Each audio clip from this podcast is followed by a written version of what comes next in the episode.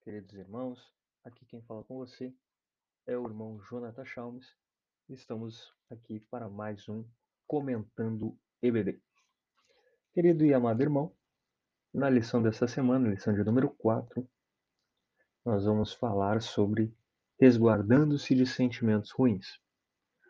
E o texto áureo da nossa lição está em Mateus capítulo 5, versículo 22. Eu, porém, vos digo que qualquer que sem motivo se encolerizar contra seu irmão será réu de juízo. Aqui o Senhor Jesus nos traz um grande ensinamento para a nossa vida cotidiana. Não basta apenas não matar. Não é suficiente apenas não praticar um ato, o crime de homicídio contra uma pessoa, mas é preciso não odiar. Jesus está tratando o âmago do problema. O homicídio, ele é a ação concreta de um que é originada, que é fruto, que é resultado de um sentimento anterior que nasce no coração do homem. Que sentimento é esse? O ódio. E é por isso que o Senhor Jesus trabalha no coração do homem com o evangelho. Por isso que o valor do reino está sendo aplicado e exposto para ser para penetrar no coração do homem e resolver as coisas no coração do homem. E Jesus vai trazendo exemplos do cotidiano para lidar com isso. Que exemplo? A raiva gratuita e as ofensas verbais, que são frutos do ódio também a essas ofensas o Senhor Jesus também condena. E no mesmo texto que a gente leu, nós vamos aprofundar. Uh,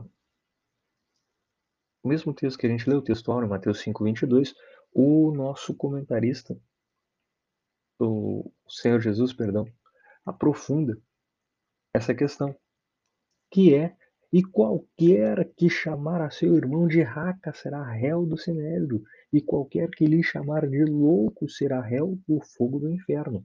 Então, qualquer ofensa, depreciação verbal, fruto do ódio, também é condenável e condenável em extremo. Não é apenas uma repreensão simples, superficial, é uma condenação propriamente dita. E o Senhor Jesus vai apertando mais o cerco quando ele associa essa atitude tão comum no nosso dia a dia quanto a nossa comunhão com Deus.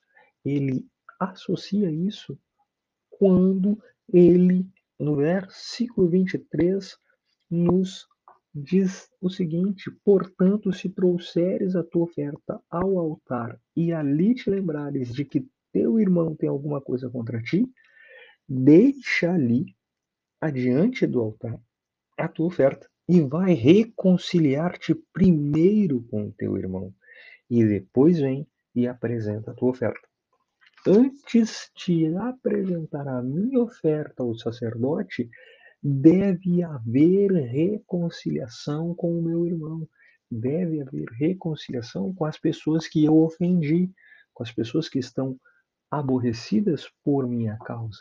O ensinamento do nosso Senhor é claro. Não há relacionamento correto com Deus sem relacionamento verdadeiro com o irmão, com o meu irmão. Então, isso é um grande aprofundamento do que o Senhor Jesus, do que a lei de Moisés estava prevendo, e o Senhor Jesus veio trazer luz, veio trazer elevação, veio aprimorar na lei.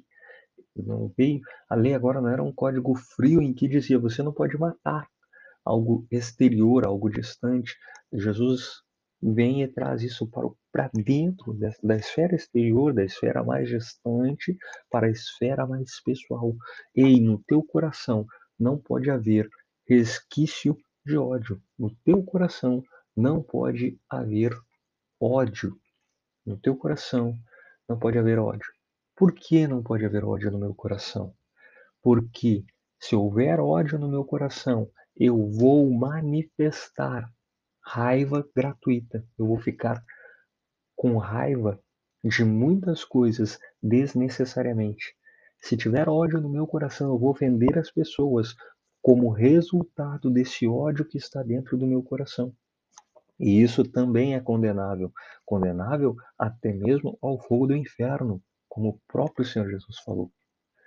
Se houver ódio no meu coração, eu vou, em última instância, manifestar homicídio. Vou matar alguém, quer com as minhas palavras, quer com os meus atos concretos.